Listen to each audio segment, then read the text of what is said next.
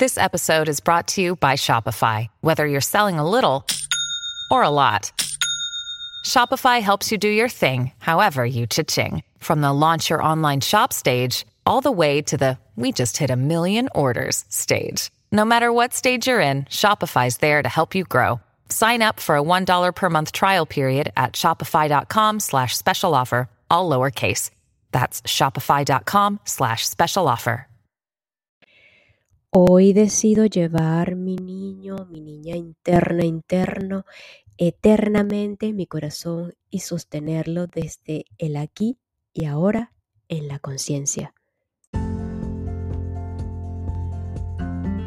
Hola, hola, quien te saluda Carla Berríos En Unión Live, un podcast creado a partir de un propósito vital en donde encontrarás diversas herramientas para ayudarnos juntos en este camino de sanación y así recordar el verdadero ser.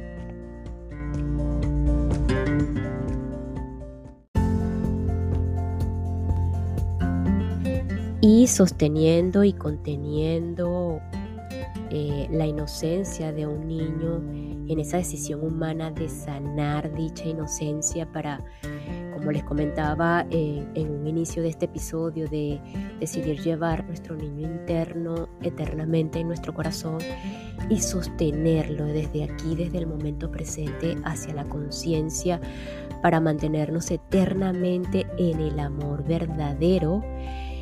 Eh, dejando ir, soltando todos esos sentimientos que nos alejan del amor, eh, sanar nuestro niño interior, que esto sea nuestra prioridad, que esto sea prioridad para ti en este momento.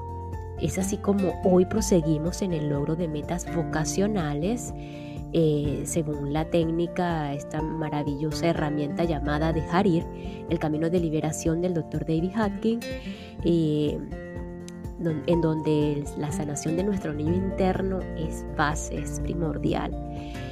Hoy nos detendremos un poco en estos sentimientos del cual el doctor habla acerca de positivos y negativos relacionados en el trabajo, cómo influyen las relaciones, cómo influyen los sentimientos en las relaciones eh, laborales o relacionados con el trabajo, cómo influyen los sentimientos en la toma de decisiones, en las tomas de decisiones en cuanto a principalmente, a, la parte vocacional, a la parte del desempeño laboral, en las habilidades de las ventas, por ejemplo, y así dar paso al siguiente capítulo llamado Médico, cúrate a ti mismo.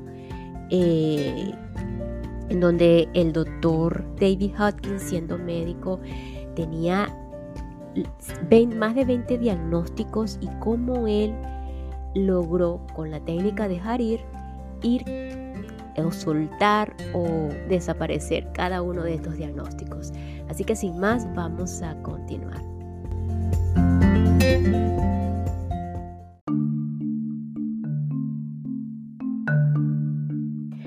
Sentimientos positivos relacionados con el trabajo.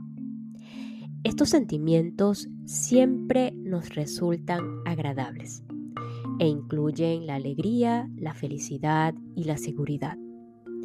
Inician un proceso de pensamiento e ideación ejemplificado por pensamientos como puedo y podemos, con independencia del acontecimiento, la situación el problema en el que se esté involucrado. Los sentimientos positivos fluyen naturalmente cuando los negativos no están en acción. No hace falta hacer nada para tener sentimientos positivos, puesto que forman parte del estado natural. Este estado interior positivo está siempre ahí, simplemente está cubierto por los sentimientos negativos suprimidos. Cuando se retiran las nubes, el sol resplandece. La liberación de las habilidades, de las ideas creativas, de los talentos y del ingenio es un resultado automático del estado mental positivo que se produce cuando se entregan los aspectos negativos. Soltar la negatividad libera la inspiración que crea un flujo interminable de ideas creativas. Por ejemplo, el productor de un galardonado musical de Broadway atribuyó el éxito del espectáculo a que se soltaban los sentimientos negativos a través del mecanismo de la entrega. Muchos escritores, artistas y músicos tienen una inspiración repentina en cuanto reconocen y entregan una limitación o creencia negativa. La misma experiencia ha sido relatada por científicos que de repente supieron la fórmula que curaba una enfermedad. Es como si el campo de energía del genio creativo estuviera disponible, a la espera de que entreguemos las nubes de la negatividad que impiden que nos sea revelado. Y esta pausa es para enviar un saludo y agradecimiento particular y especial a Carmen Alicia y a su esposo que me escuchan a través de la plataforma Spotify y me siguen en mi cuenta de Instagram, que por cierto te recuerdo mi cuenta es arroba Carla Piso Berríos en donde puedes encontrar información valiosa también para ayudarnos juntos en este camino hacia el recordar el verdadero ser. Muchísimas gracias, Carmen Alicia. Gracias por tu apoyo, por tu receptividad y por siempre escucharme. Los sentimientos y el proceso de toma de decisiones podemos simplificar los niveles de conciencia en tres estados principales, inerte, energético y pacífico. Estos tres estados están relacionados con el proceso de toma de decisiones. El primer estado, la inercia, refleja los niveles emocionales de apatía, tristeza y miedo. Por su naturaleza, estos sentimientos reducen la concentración en la situación actual para centrarnos en nuestros propios pensamientos, muchos de los cuales están en el ámbito del no sé, no estoy seguro y no creo que pueda. Esta concentración en nuestro ciclo inútil de pensamientos nos vuelve temporalmente incapaces de percibir la situación en toda su dimensión y posibilidades. Mientras fluyen estos pensamientos y sentimientos negativos, nos cuesta llegar a cualquier tipo de decisión. A veces optamos por posponer la decisión hasta sentirnos mejor.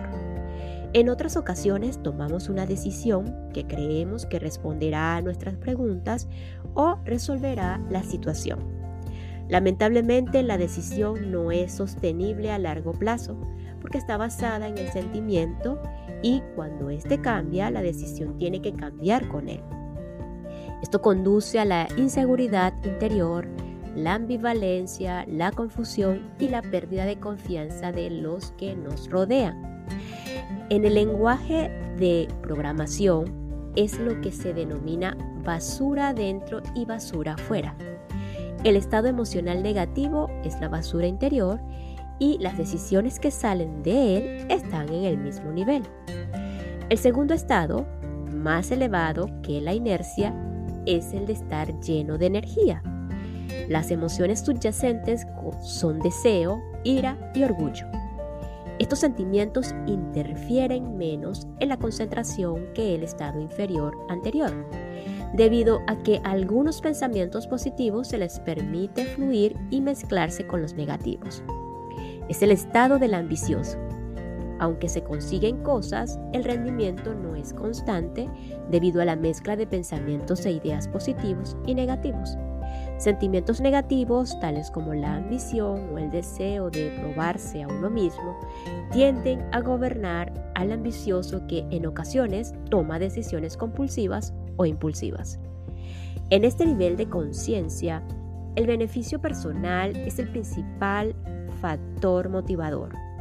Muchas decisiones no son sostenibles porque se basan en situaciones en las que unos ganan y otros pierden, y no en situaciones en las que todos ganen.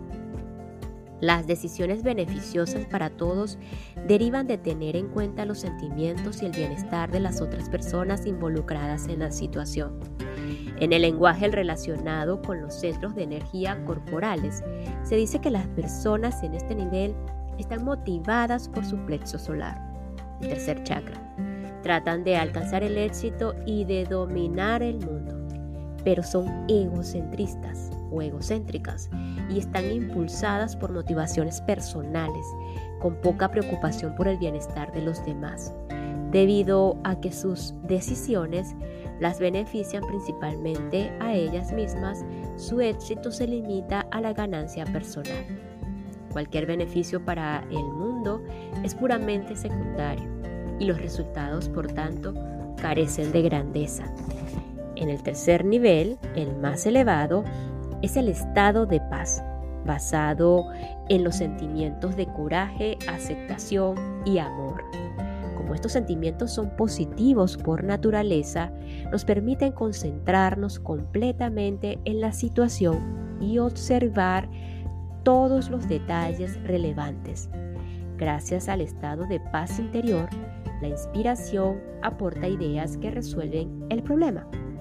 La mente está libre de preocupación y es capaz de comunicarse y concentrarse sin impedimentos. De este estado surgen soluciones a los problemas en los que todos ganamos y como todos se benefician, todos aportan su energía al proyecto y comparten el éxito. A menudo, este enfoque conduce a la grandeza. Caracteriza a los proyectos nobles que producen profundas mejoras en la sociedad en este nivel, descubrimos que cuando en una situación las necesidades de todos están satisfechas, nuestras propias necesidades se satisfacen automáticamente. La mente que crea sin impedimentos encontrará una solución en la que todos ganen y nadie pierda. Si observamos una situación y creemos que no es posible alcanzar una solución positiva para todos, eso debe advertirnos de que tenemos sentimientos no entregados que impiden alcanzar la solución perfecta. Es preciso recordar la máxima de que lo imposible se hace posible en cuanto estamos totalmente entregados.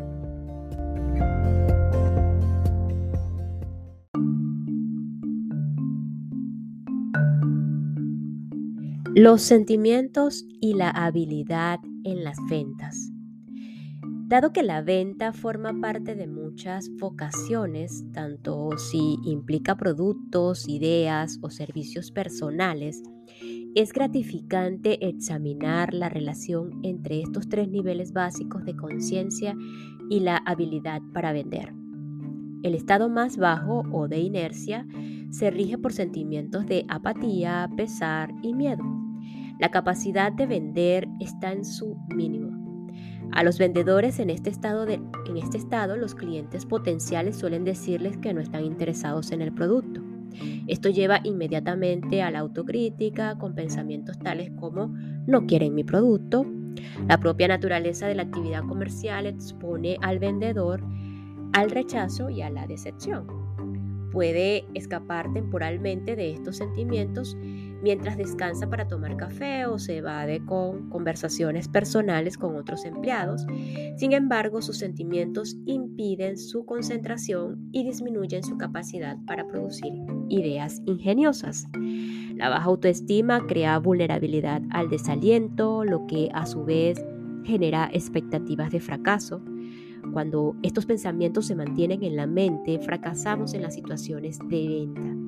Llegados a este punto, la persona puede evolucionar hacia el nivel, hacia el siguiente nivel, si reconoce los sentimientos negativos y suelta la recompensa de cada uno de ellos. El nivel siguiente, el estado energético, se basa en sentimientos de deseo, ira y orgullo. Incluye un mayor grado de vigor e ímpetu esto facilita una concentración mayor en las metas laborales. Sin embargo, dado que hay mucha motivación, la excesiva verbalización lleva a dedicar más tiempo a hablar a los clientes que a escucharlos. Esto puede generar cierres prematuros, presión excesiva y problemas de marketing. Sin embargo, en este nivel es posible alcanzar los objetivos de venta debido a que se invocan energías más elevadas. Un obstáculo para el éxito consiste en centrarse en el beneficio propio y en el punto de vista subyacente yo gano, ellos pierden. Los clientes potenciales reconocerán intuitivamente este motivo egoísta, lo que puede producir resistencias. Los pensamientos característicos de este nivel están en la línea de quiero que lo compren para conseguir una buena comisión. En el, nivel más elevado o de paz, basado en los sentimientos de coraje, aceptación y amor, la capacidad de concentración es máxima. El vendedor es capaz de escuchar con atención a la otra persona y situar la venta en un contexto beneficioso para el comprador y no para sí mismo. Como la mente está tranquila, nunca se escapa una idea creativa que pueda producir una venta o que convierta el problema en una solución. En este nivel, el vendedor suele convertir en amigos a los clientes, que tenderán a ser leales. El logro de los objetivos de ventas está asegurado porque se tiene en mente una situación positiva en la que todos ganan y la certeza de que es posible implementar este tipo de solución. A menudo, al entregar una situación que parece imposible, se convierte rápidamente en una experiencia positiva. Veamos el ejemplo de una vendedora de una galería de arte. Las ventas no iban bien, llevaba semanas sin conseguir una, intentó aplicar una serie de técnicas de conciencia y trabajó muy duro en ello utilizó la visualización, el pensamiento positivo, las técnicas de venta avanzada y las afirmaciones escritas, pero no pasó nada. Su frustración aumentaba con la consiguiente sensación de impotencia. Al final, desesperada, acabó por soltar completamente y entregar todos sus sentimientos reprimidos. De repente se sintió libre de todo esfuerzo, intento y sacrificio. La intención o la tensión desapareció. Se sintió en paz mientras iba a trabajar esa mañana a la galería. A primera hora vendió dos copias de una escultura que curiosamente tenía el título de Dejar ir. Ejecutivos de diversas empresas han informado de situaciones similares. Por ejemplo, un socio de una firma contable muy prestigiosa, tras experimentar el éxito mediante esta práctica de la entrega, Dejó la empresa para compartir con otros lo que consideraba lo más valioso de su vida. Quiso introducir este enfoque en una serie de grandes corporaciones.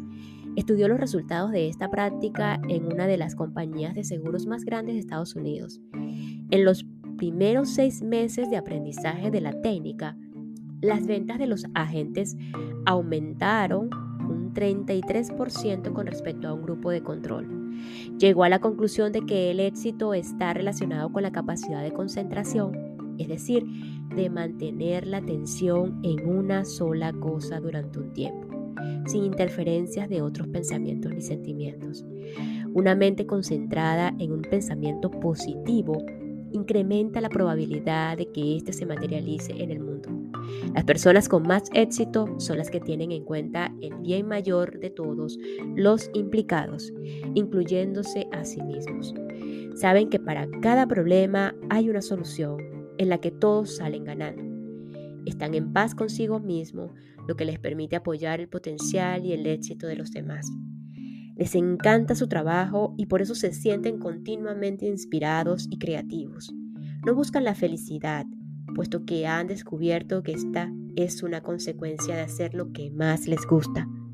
Su contribución positiva a la vida de los demás, incluso de sus familiares, amigos, grupos y el mundo en general, les produce un sentimiento natural de realización personal.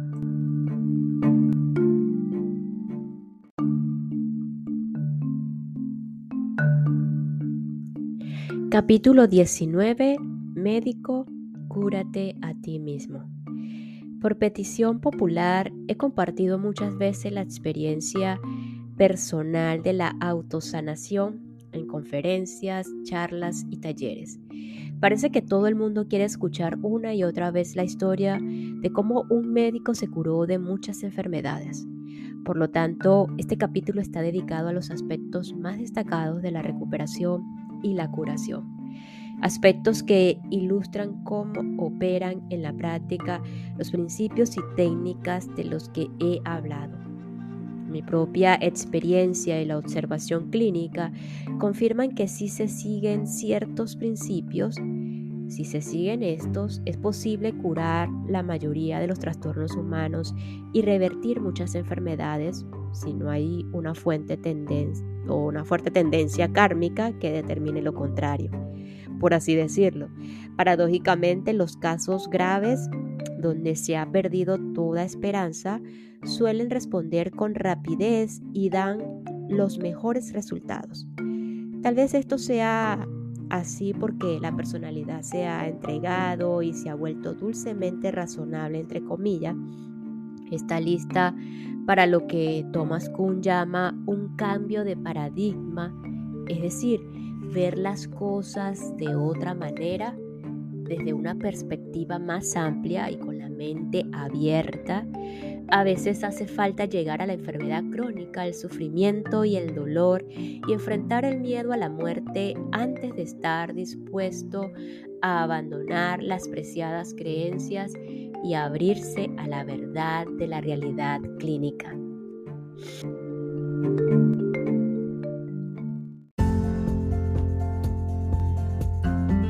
Y nos despedimos de este episodio con la siguiente frase. Soltar la negatividad libera la inspiración, que crea un flujo interminable de ideas creativas. Nos escuchamos en el próximo episodio para continuar con la técnica, el mecanismo de Harir, el camino de liberación de David Hodgkin, y así proseguir el capítulo de cómo el doctor eh, se curó a sí mismo o utilizó la técnica de dejar ir para su autosanación. Gracias, gracias, gracias.